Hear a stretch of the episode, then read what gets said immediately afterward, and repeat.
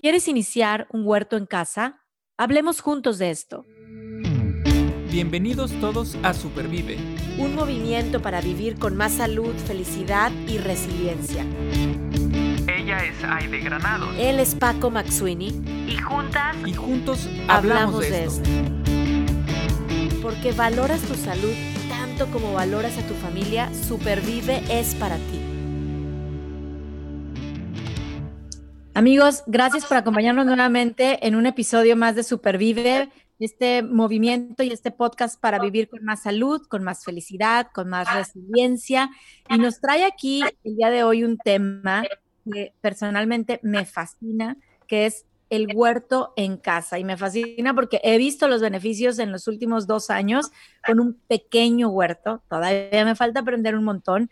Em, y hemos invitado a una persona experta y apasionada en este tema, que les voy a platicar un poquito de ellas, de ella. Eh, su nombre es Samantha de León. Y Samantha em, nos cuenta que siempre le ha fascinado pues el área de educación, de desarrollo humano y sustentable, razón por la cual decidió iniciar un proyecto que se llama El Páramo en Ciudad Madero, Tamaulipas nos va a platicar cómo este proyecto, em, que inicialmente fueron talleres para hacer huertos urbanos, cómo está evolucionando para poder reconectar con la naturaleza y que esto pues definitivamente nos trae bienestar. Samantha, bienvenida, gracias por estar aquí con nosotros. Gracias, Aide, por fin se nos hizo. Por fin, por fin. Sí, ya sé. Padrísimo.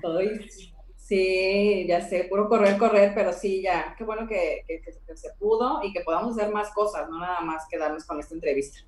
Exactamente, esta entrevista va a ser la puerta de entrada para más, más cosas y proyectos. Gracias por, por apoyar a Roses Rojo y como lo dije, sé que eres experta en este tema del huerto porque he visto los resultados que tienes, pero también apasionada por la salud como coach de salud eh, que eres Em, como, como mamá con tus hijos, muy cuidando siempre la salud. Así es que gracias por estar aquí. Y, comenzaría yo con la pregunta de por qué tener un huerto en casa si puedo ir, ir y comprar mis cosas. Pero a ver, a Paco y a mí, que los dos nos gusta el huerto en casa, cuéntanos por, Oye, qué. Y, justamente ya no se puede ir a salir a comprar tus cosas así como cualquier día, ¿no? Y, y eso es muy curioso porque en los talleres que dábamos presencialmente era nuestra broma de, bueno, hay que tener un huerto en casa porque si un día viene el apocalipsis zombie, tú agarras, cierras tu puerta, te comes la llave si quieres y puedes vivir perfectamente dentro de tu casa porque tienes un huerto. Y resulta que ahora lo que se oía así muy, este, muy lejano.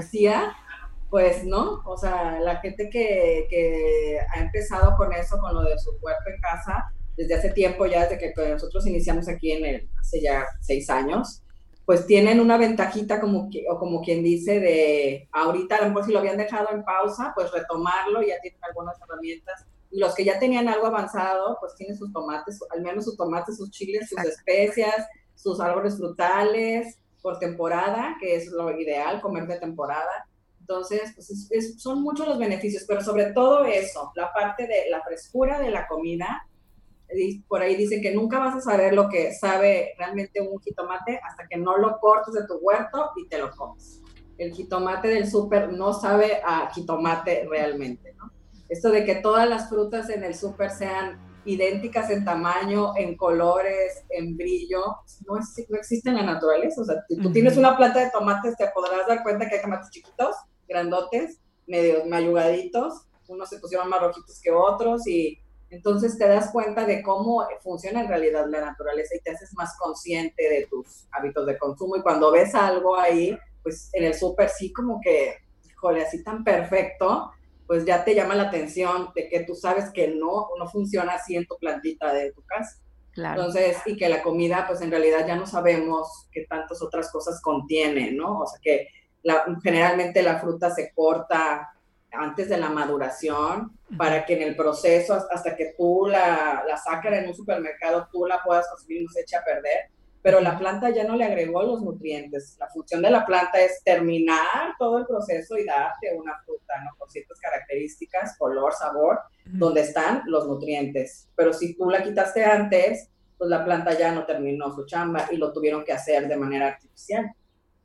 Y es algo que estamos consumiendo sin, sin darnos cuenta. Entonces, la frescura, la, la, cuestión de salud, o sea, ya deja tú si es orgánico o no es orgánico, tan solo esta parte de comerte los alimentos cuando ya están listos para, para hacerlo y no este, madurados de otra forma, o que tras, se, tuvieron que congelar y descongelar muchas veces en el camino porque vienen desde no sé dónde viajando. Entonces, todo eso pues merma en los nutrientes que en realidad estás comiendo, en las enzimas que te van a, este, que estás buscando de los alimentos, que ya no, ya no, ya no están. Entonces, eso es muy importante, pero a mí principalmente, lo que, cuando yo puse un huerto, en realidad no estaba pensando en eso. Yo estaba pensando en la parte terapéutica de un huerto. En realidad yo me había quedado sin trabajar y estaba en mi casa así como picándome un ojo porque siempre había trabajado y empecé a cocinar, cosa que tampoco había hecho. Y ahí empezó la curiosidad de, oye, si aviento las semillas del tomate ahí, ¿a poco es que va a salir un tomate? Y, este, y sí, empezaban a crecer las plantas, pero no, no llegaba el tomate, se quedaban ahí como en el frijolito de la escuela y hasta ahí.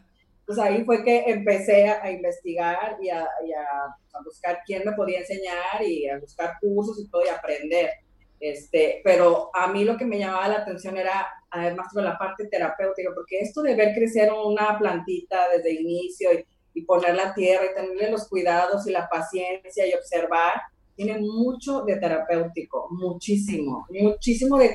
A mí me, o sea, me hizo clic así que algo se conectó así conmigo y se empezó a desarrollar, como se abrieron la cajita de Pandora, empezaron a conectar muchas cosas así, de la naturaleza, de los procesos, este, la parte terapéutica me refiero a que yo estaba como pasando por un proceso de, entre depresión y ansiedad y que este ha sido un tema en mi vida recurrente. Y cuando empecé a hacer este trabajo en la casa con las plantas, todo se empezó como a, a tranquilizar, este, se despertó la creatividad, este, el, hecho de meter las manos a la tierra, y le decía yo, a mí siempre me regañaron por hacer esto, o sea, no te ensucies, yo así tenía en la voz a mis tías, mi abuelita, de la niña que no se ensucie, que no agarre la tierra. O sea, cuando yo metía las manos era una cosa tan, este, tan relajante hacerlo, y después descubrí que la tierra pues tiene un chorrísimo de minerales, vitaminas y demás cosas que tú las absorbes al meter tus manos ahí, y son antidepresivos naturales. Claro. Entonces, todo eso, la parte terapéutica para mí es una maravilla. Haces, ejercicio, te reconectas con la naturaleza, te relajas, este, interiorizas muchos conocimientos que, como un intercambio de conocimientos entre las plantas y tú, y no sé, es, una relación maravillosa. No hablan, pero te comunican muchísimas cosas. Claro. Este, y, es muy padre. A mí en la parte terapéutica creo que es súper recomendable para quien esté pasando por un proceso difícil, sobre todo ahora que estamos en casa y que a no todos nos va bien estar en casa, este, tener un huerto nos puede ayudar muchísimo a estar más tranquilos y conectados. Arraigarnos, ¿sabes? Como que te arraigas, como que estás en el presente. Muy bien. Necesitamos mucho eso. Y bueno, pues eso es en cuanto a pues las razones. Yo, yo, rescato, sí, de, de, de, tu compartir rescato tres cosas, o sea, y me convenciste. Ya, ya inicia un, huerto en casa, pero ahora estoy reconvencida. La frescura, definitivamente, o sea, el, sabor, ¿no? El, el, ya están listos. Dos, la parte de salud, porque están más cargados de nutrientes que otra opción que yo voy a encontrar afuera. Y tres, la parte terapéutica. Eh, en familia, la, enseñanza de la paciencia y de valorar la naturaleza. Entonces, rescato esas tres cosas para la primera pregunta. Es bueno tenerlo por frescura, salud y la parte terapéutica. Valoras el trabajo, o sea, sabes lo que te costó un tomate, bueno, no te lo quieres comer al claro. o sea, le quieres poner nombre y enmarcarlo. Sí. O sea, aparte ya es como tu hijo. No, me lo voy a comer. Eh, eh, eso. se convierte en parte de ti. ¿Mandé, Paco? eso me pasó con, una lechuga. Que, como te decía, me había costado trabajo tanto, eh, no que creciera, y me peleaba con los pájaros y, luego con que si en la sombra y que si en el sol, y ahí estaba yo. Y ya cuando está la lechuga lista, de verdad la corté y luego me le quedé viendo y dije, ¿me la voy a comer? ya tenía nombre la lechuga. Ya tienen, no, exacto. No le pongas nombre a tus tomates, como así, ¿no? Para que no te encariñes con ellos. Sí, claro. Porque si no, no te los vas a poder comer. Y, y, y, y te, y valoras a la gente que está en el campo haciendo esto y, y su paga, que dices, no puede ser posible. Es, es básico, si no está, nos morimos todos y además es dificilísimo, no cualquiera lo puede hacer, o sea, no es un trabajo que, ah, bueno, lo hace quien, quien sea, ¿no? Entonces... Y en cuanto a lo que decías, por ejemplo, de, de, terapéutico, este, sí. a mí también me funciona incluso simplemente regar mi jardín, pero, uh -huh. este, también he notado que me ha funcionado para tolerar la frustración, porque mi frustración claro. con mi huerta ha sido tan grande a veces pero bueno, hay que seguir y hay que seguir y hay que hacer. Y cuando sí. sale algo dices, wow, qué padre, es un milagro, ¿no? Ajá, exactamente. Es, es, un milagro que voy a compartir y ya he, he, puesto algunas fotografías, pero yo tengo un mini rancho de papayas, porque nunca quisimos plantar papayas, pero como tenemos composta, que ahorita también nos puedes platicar un poquito de eso, sí. Samantha, yo creo que algunas semillitas de la ah, papaya claro. fueron. Entonces empezaron a salirnos una cantidad, y aparte no sabíamos qué eran, porque decíamos, ¿qué es esto? Tenemos que esperar a que crezcan, ya sabes, para que tomarle la foto y una app, y hasta que descubrimos que eran papayas. Bueno, tenemos aquí en la casa ahorita 11 árboles de papaya wow. Y vimos más de 15 árboles de papaya, ¿no? Eh, muy, muy, muy, de esas cosas que uno aprende, como dices, a valorar, a entender, a respetar la naturaleza, ¿no? Los ciclos, a no, no, no sé, trae, trae mucha enseñanza. Bueno, Samantha, ¿y por dónde empezar? A ver, si yo te, te dijera ahorita, estoy lista, este, ¿qué, ¿qué, hago? ¿Compro tierra? ¿Escarbo en mi jardín? ¿O por dónde empiezo? Pues primero que nada, no necesitas tener un jardín, o sea, como que también hay que quitarnos la idea de, para tener un huerto necesito tener un patio, necesito tener algo de tierra o algo así, ¿no? Yo mi huerto, el que yo me inicié hace seis años, estaba en un balcón, en un segundo piso, pavimentadito, ¿no? Entonces no había nada para, o sea, ahí no había cero vida, ¿no? Entonces ahí empezó un, un huerto y este, lo que sí hay que, hay que tomar tres, hay tres factores súper importantes cuando vamos a iniciar un huerto, que es la, la, el primero que nada es el agua. Donde voy a poner mi huerto tiene que haber una entrada de agua, una fuente de agua, algo de agua yo, se los puedo decir por experiencia, cuando lo puse en ese balcón no había agua ahí arriba. Me la pasé fácil como tres o cuatro meses subiendo agua de abajo, a la cochera, a la azotea, a ese balcón para llevar el agua a mis plantas. Y el cuarto fue creciendo y fueron creciendo necesidades de agua, entonces a veces no iba dos veces por cubetas de agua, o sea, iba cuatro veces por cubetas de agua y eso hace que a la larga, pues claudiques, ¿no? Digo, no, ya estuvo claro. esto de llevar agua, ya me lastimé la espalda, o, o estoy súper cansada y no la voy a llevar, y entonces se murió el huerto. Entonces, siempre tiene que haber este, agua cerca, una fuente, o que tú tengas la posibilidad de que si lo vas a hacer en una azotea, que haya forma de sacar una toma. Es algo sencillo, sacar un tubito o algo. Después yo, después de sufrir, ya mi marido me hizo caso. no se le van a quitar las ganas, de, con su huerto sigue subiendo cuentas de agua y nunca va a acabar. Entonces, bueno, le voy a poner y ya me puso mi llavecita. Bueno, ya no tenía que subir, ya tenía mi manguera ya era todo mucho más fácil.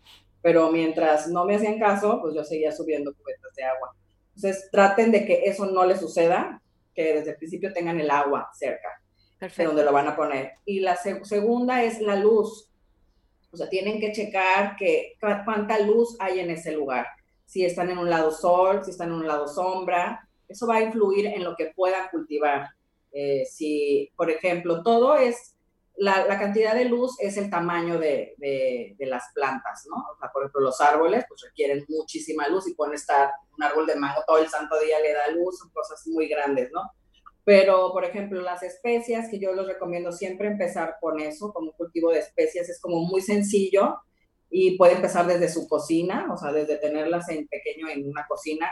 Generalmente todas las especias son más grandes, entonces las compramos como plantitas pequeñas en el súper, pero si les damos la tierra suficiente, una, un romero es un arbusto, es una, es una cosa así, este, un, igual una albahaca, la menta es de esas especies que no se deben de combinar con ninguna otra porque son rastreras y caminan y van arrastrando todo lo que se van encontrando en el camino y, y, y terminan este, pues, matando lo demás.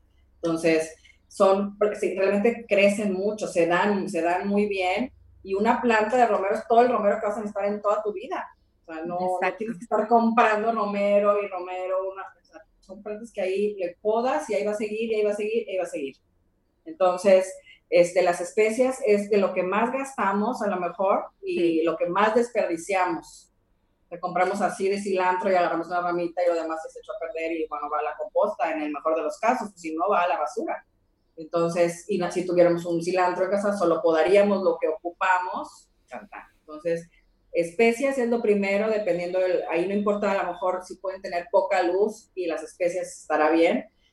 Y después viene lo que nos comemos, por ejemplo, que nos comemos antes del fruto, que nos comemos las hojas, las hortalizas de hoja, las lechugas, este, las espinacas, las acelgas, las arúgulas, este, todo eso requieren un poco más de luz. Entonces hay que checar cuánta, si tenemos a lo mejor de 3 a eso puede requerir de 3 a 6 horas de luz. Checar en nuestro espacio qué tanta luz tenemos para ver qué es lo que podemos tener. Y a lo mejor lo que nos comemos ya después de la flor, que son los frutos, requieren más luz. 6 horas, 7 horas. Ahora, hay de sol a sol. El sol de nosotros es un sol infame. La literatura que existía de las plantas que decía que esta es de tanto sol, ya ha quedado obsoleta con el cambio climático. O sea, realmente tú tienes que evaluar las condiciones de, de, ambiente en tu lugar y poder decidir. O sea, realmente ya nada es de así de que le dé todo el sol todo el tiempo porque no lo aguantan. se muere, claro. Se muere. Se muere. Entonces, esto lo vas a ir aprendiendo un poco con la experiencia. Este, saber qué, en qué área de tu, de tu casa es apropiada para qué cultivo pero sí tienes que checar la luz, o sea, tienes que checar bien, evaluar. En este espacio donde yo lo quiero poner, tengo tantas horas de luz por la mañana o por la tarde. Y ahí vamos a definir qué se podría adecuar a ese espacio. Claro. Hay lugares, por ejemplo, por si les digo, es importante porque hay lugares en México con edificios que a lo mejor no tienen nada de luz en todo el día, siempre están en sombra. Entonces, ahí hay que evaluar, a lo mejor pues, no van a poder tener tomates, claro. calabazas, o pues, a lo mejor especies puede ser.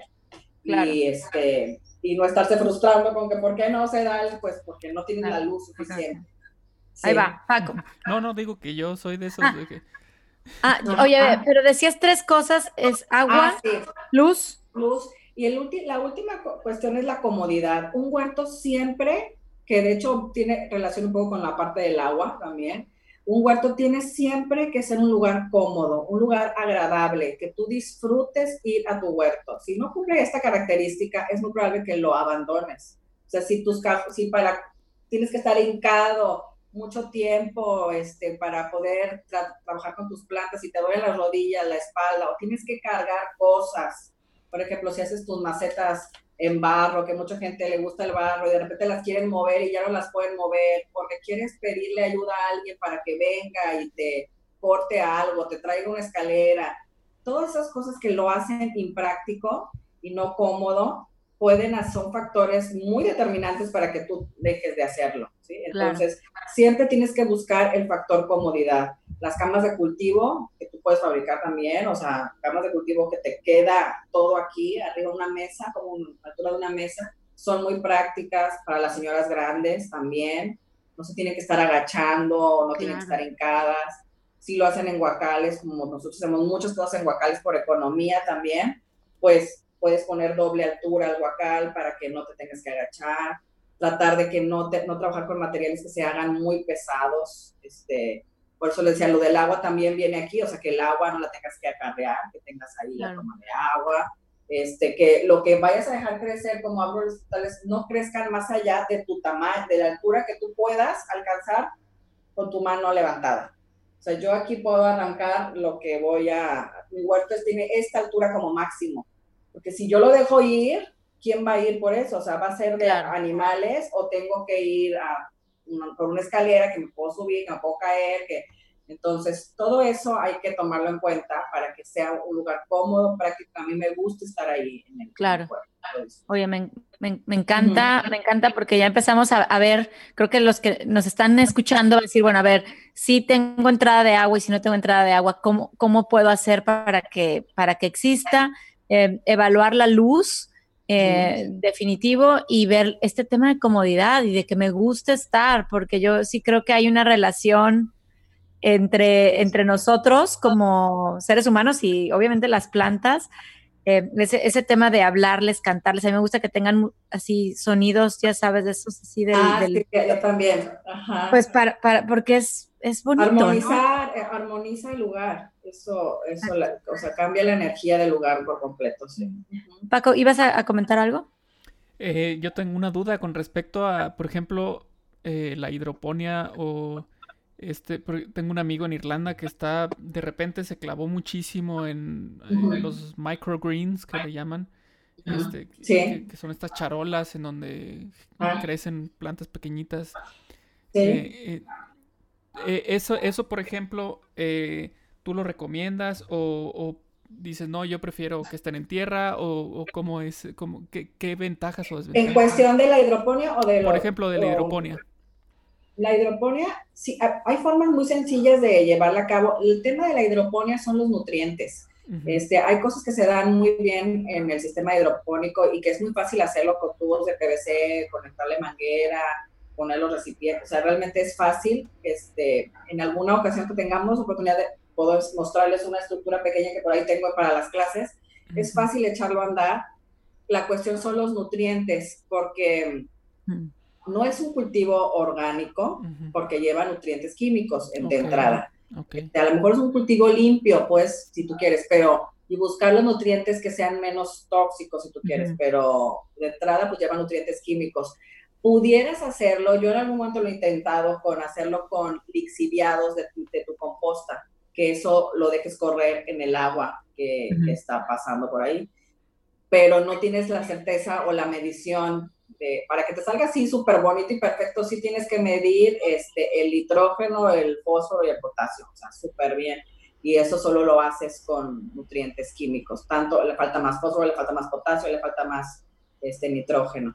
Pero si lo haces en tierra, ¿no tienes que medir eso? No, para nada. La, composta que te va a dar, te va a dar un balance muy adecuado para tus plantas. Okay. Y, y que los microgreens se, crecen muy bien en charolas sin, sin, sin, que sea necesariamente cultivo hidropónico, este, en, charolitas así de especiales o bien reutilizando las viandas que nos llevan ahora para la comida.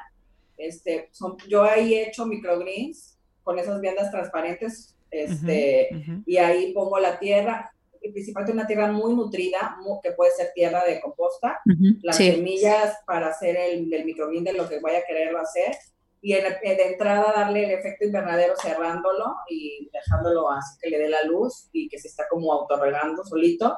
Y luego ya que empiezan a salir los brotecitos, más mantenerlo húmedo, abierto al sol y pues a la primera, mientras lo cortes más pequeño, pues es más, tiene más carga de nutrientes y este, y es, es, es, algo que se da muy, muy rápido, muy fácil, así de charolitas. vamos a requerir ese taller contigo. Sí, de, cómo iniciar un huerto. Eh, de microgreens, de, cómo iniciar un huerto en casa, yo creo que va, va a tener mucho valor agregado y, bueno, lo estábamos platicando antes de comenzar este episodio, pero yo creo que va a tener mucho, mucho éxito a Samantha.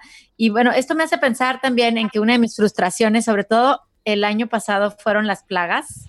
O sea, ahí iba yo empezando sobre todo con mi arúgula y de repente llegaron unos gusanitos verdes que en cuestión de 24 horas acabaron. comieron todo. todo. ¿no? Todo, todo, todo, todo, todo. Plagas, o sea, además quiero que nos des algún comentario experto en plagas y composta, porque hay, muchas cosas que desechamos y no son desecho. Eh, también hay otras que creo, y por ahí dicen que no deben de estar en la composta, eh, eh, por una cuestión del, del del pH, de la acidez.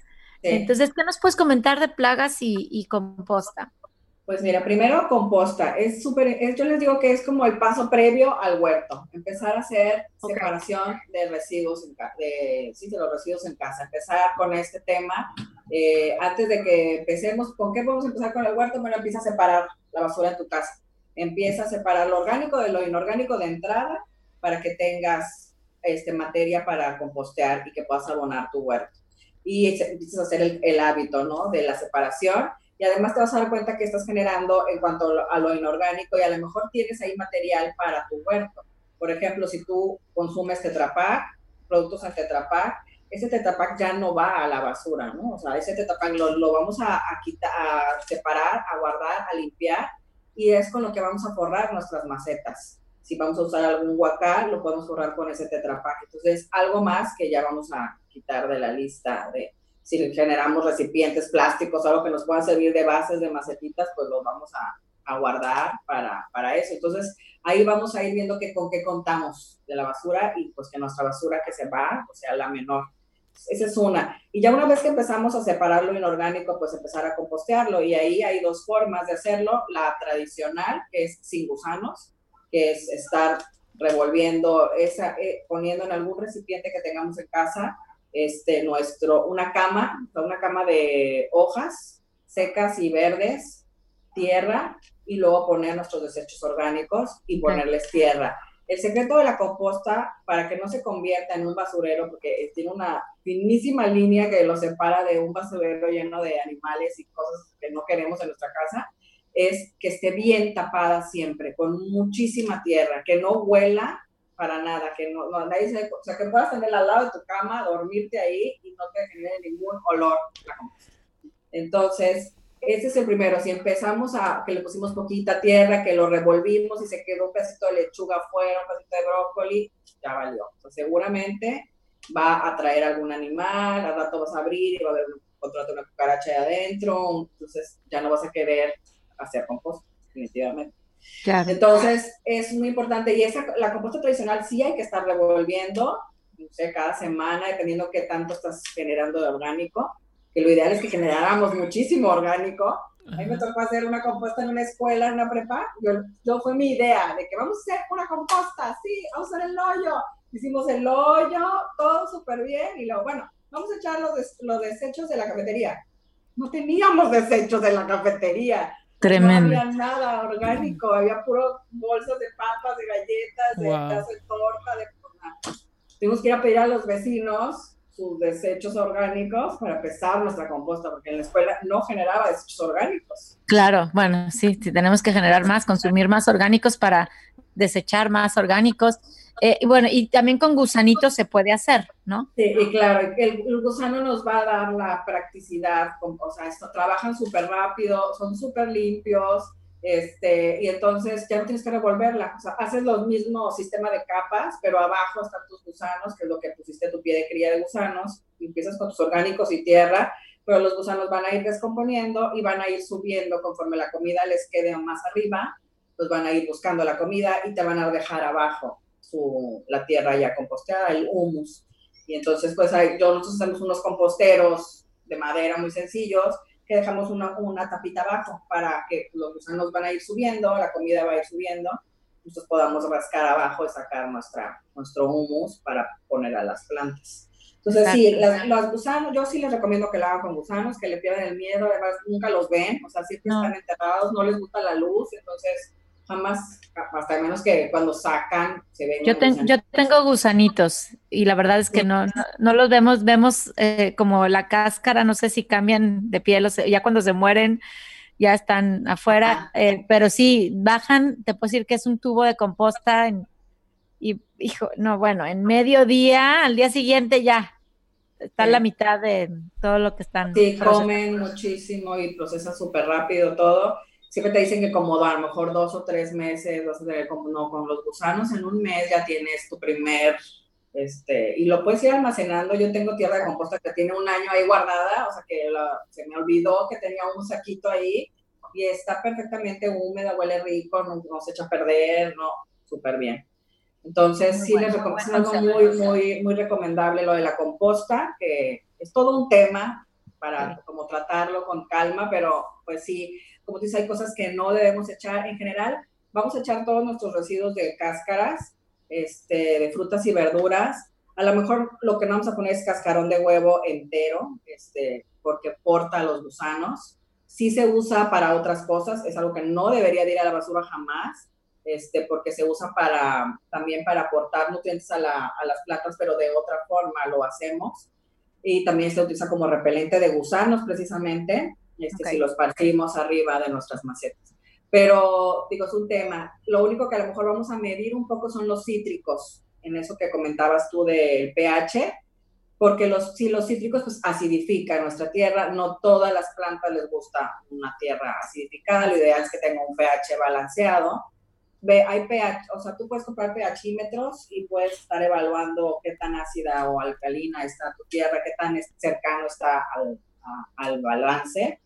Y bueno, hay, los venden en la farmacia, pero también incluso hay instrumentos ya más sofisticados para medir el pH de tierra y entonces ver si le, ya no le pongo tanto café, ya no le pongo, le bajo a la naranja, le voy a echar ahora más de esto. Y lo que vayas, como a lo mejor lo que tengas que poner como más medidamente, lo puedes ir conservando en tu refrigerador. O sea, yo les recomiendo mucho que tengan un basurero orgánico en su refri, que no es más que un recipiente grande de plástico, de lo que ustedes quieran, donde ahí vayan echando sus desperdicios y poco a poco los vayan integrando a su composta o solo hagan el composteo una vez a la semana para que no sea algo de todos los días que igual y les llegue a molestar o a quitar tiempo. Entonces, pues tengan un vaso orgánico y poco a poco lo van administrando en su, en su composta o en sus macetas. Claro. Incluso pudieran enterrar desechos directo en la maceta, pero bien enterrados.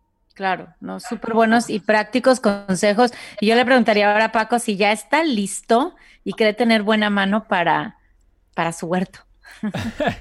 Con estos consejos prácticos. Pues mira, buena mano no lo sé, está por descubrirse después de estos consejos.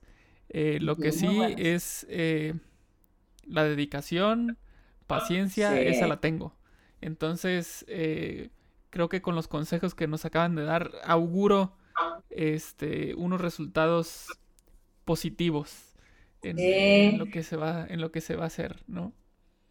Y en cuanto a plagas, rapidito ya nada más, que faltó esa parte, este, un plaguicida muy efectivo, muy simple es este, el de ajo, cebolla y chile. ¿Qué es lo que estamos buscando ahí? Hacer una infusión, como poner agua a hervir y luego echar el ajo, la cebolla y el chile como si fuéramos a hacer una salsa Sí. Luego, no lo, este, luego lo, de, lo que sacamos, lo sacamos y nos quedamos con nuestra infusión de eso, lo sí. dejamos y con eso podemos atomizar nuestras plantas. Lo que estamos buscando es cambiarle el sabor a la planta para que la, la plaga no la identifique como su comida. Entonces, entonces, cambiar el sabor, pero en un huerto lo ideal es hacer como policultivo, este, que no tengamos, ah, voy a poner mis tomates, todos mis tomates y todos mis chiles, porque eso hace que la plaga, pero corra y se lleva todo en un día. Entonces, mezclar, si tengo un tomate, pero luego tengo un romero y luego una albahaca y luego puse otro tomate y así como el principio de la, de la milpa, como lo hacían antes. Claro. Este, ahora es como, wow, ¿cómo? O sea, vienen los este, extranjeros a estudiar nuestras milpas y chinampas porque, mm. porque es muy efectivo eso, que no se emplagan este, y que se, y que sí, y que entre ellas las plantas se cuidan, por decir una forma, y se aportan este, nutrientes a través de las raíces cuando están mezcladas. Entonces, este, es muy importante tener el, en un huerto revuelto todo. Tú vas a ver cuando tienes revuelto así tus cajones, no hay plaga. O sea, no, o sea, no se emplagó el tomate, no se emplagó, o sea, por, por eso que están revueltos este, los cultivos. Y otra cosa, observación si tú te das cuenta que hay una planta en tu huerto que nunca se emplaga por nada y puede estar al lado una así con que le cayó el pulgón, la mosquita blanca y no sé qué, y este está al lado feliz, eh, haz una infusión con eso. Ok. Algo tiene que no le gusta a las plagas, entonces infusionalo y eh, rocía la de al lado con eso. Perfecto. no se. Eso es algo muy simple de observación. Me encanta, me encanta. Eh, la verdad es que me, dejas mucho más motivada para iniciar más cosas em, y, sobre todo para, para sacar de aquí algún compromiso de hacer un, taller en línea ahorita para, para ver, para ensuciarnos, para tener como aún más, yo no, ya nada más, no nada más la convicción de que el huerto en casa es, es una muy buena solución para la salud, para frescura y terapéutico sino pues poner manos a la obra. Y lo, único que yo puedo decir es el, también el sentimiento de orgullo, en verdad, que, uno tiene a la hora de cosechar y comer es, es increíble. Es increíble. Sí, yo lo y pude hacer, o sea, sí, son mis tomates, mis chiles, claro. A mí me fascina la parte medicinal del huerto, es otra cosa, es como otra área Y es, una, es recuperar todo ese conocimiento de las abuelitas, de cómo que tu tecita de manzanilla, este, que te iban y cortaban una cosa y te la pegaban y que te raspabas y te hacían una cosa ahí y que te curabas en realidad. Este, entonces, también todo eso tiene que ver como respetar los tiempos. O sea, yo digo, estamos tan acostumbrados a la medicina moderna a aliviarnos, queremos aliviarnos en así, y no le damos tiempo a nuestro cuerpo de que en realidad haga su chamba, o sea, si te doy la haga lo que tiene que hacer para curarte y las plantas nos ayudan a eso, a darle el tiempo al cuerpo que solito haga su chamba ayudándole con algo de la naturaleza, ¿no? Que, le ayude a, eso que está necesitando. Entonces, la parte medicinal es un tema así de wow, de cuántas cosas podemos aliviar y tener a la mano con nuestras plantas en casa. Desde dolores de estómago, dolores de cabeza, la, o sea, mil cosas que no tenemos que recurrir a nuestro, con un tecito, hacernos la cultura del té, de tomar infusiones, sería, es una maravilla preventiva, pero... Me encanta. Me encanta, de verdad es un tema fascinante para seguir platicando y, vamos, a, vamos a organizar este, este curso que pronto esperemos darles noticias. Es que de no, es, no, es, un tema, o sea, ahorita ya surgieron como cinco temas diferentes en este ratito, ¿no? Sí. Sí, Composta, plagas, infusiones, medicinal. Samantha, muchas gracias. No, de nada y de, y de verdad estamos en el camino de, pues, de poder compartir y compartir. A ti te gusta, a mí me gusta, entonces pues ya. Ahora sí que ya este, nada más hay que ponerle fecha y lo hacemos. Mucho gusto. Qué padre. ¿Cómo ves? Qué padre, padrísimo. Pues órale, adelante. ahorita empezamos Hay que aprovechar a las personas que ahorita tienen tiempo. Yo digo, ahorita es cuando me están haciendo caso. O sea, cúpele, porque si no, ya nos volvemos a hipnotizar. Sí. Así es. Claro. Muy bien, pues muchísimas gracias, Samantha. Estuvo eh, muy padre, muy interesante. Eh, yo que estaba haciendo mis pininos, bueno, pues ya me doy cuenta que tengo que hacer todo un análisis de los espacios previo. Sí. Y, bueno, luego ya aventarme a, ver lo de la composta para ya eh, seleccionar mis semillas. Claro. Los semilleros básicos, a todos queríamos tener semilleros en nuestras casas, o sea, tener nuestro banco de semillas de, de tomates, de patata, porque pues ves que hay un banco de semillas mundial y ya lo han tenido que abrir porque se acabó, o sea, hubo alguna especie que ya no hay, o sea, ya no se puede, hay que ir por las que guardamos para volver a tenerla. Entonces, pues no está tan alejado eso, sí tendríamos que tener un poco más de control en la comida, en lo que comemos, de dónde viene y que nos aseguremos que podamos seguir teniendo el acceso a esa comida. Nos encanta, nos encanta todo este tema porque aparte queda como anillo al dedo para, para el bienestar, para la comida ah, saludable, libre de tóxicos. Así es que es una práctica que por eso estamos hoy platicando contigo. La queremos promover y queremos que más gente comience a tener un huerto en casa, poco a poquito, poco a poquito, hasta irlo creciendo como cada quien quiere y pueda, pero es una práctica em, en la cual creemos y por eso la vamos a promover. Sí, te cambia la vida de verdad. Te vas dando cuenta poco, es como el parteaguas y después te vas dando cuenta poco a poco cómo tus elecciones van cambiando. O sea, a partir de que tienes un huerto. O sea, te empiezas a poner atención en cosas que antes no ponías atención. Muy bien. Perfecto, muchísimas gracias por estar con, nosotros, por compartir todo esto. Y bueno, pues eh, ya nos escuchamos en el siguiente, en el siguiente episodio. Mientras nosotros aquí con Aide y Samantha nos ponemos de acuerdo para ver qué, qué vamos a hacer. ¿Qué fecha Gracias. Gracias, nos vemos. Nos vemos, sí, bye. En el próximo episodio hablaremos juntos de cómo supervivir agradeciendo a nuestro papá. Supervive es posible gracias al apoyo de United Way Dallas. Escucha y comparte en Spotify, iTunes Podcast, Google Podcast, YouTube y en supervive.rosaerrojo.org.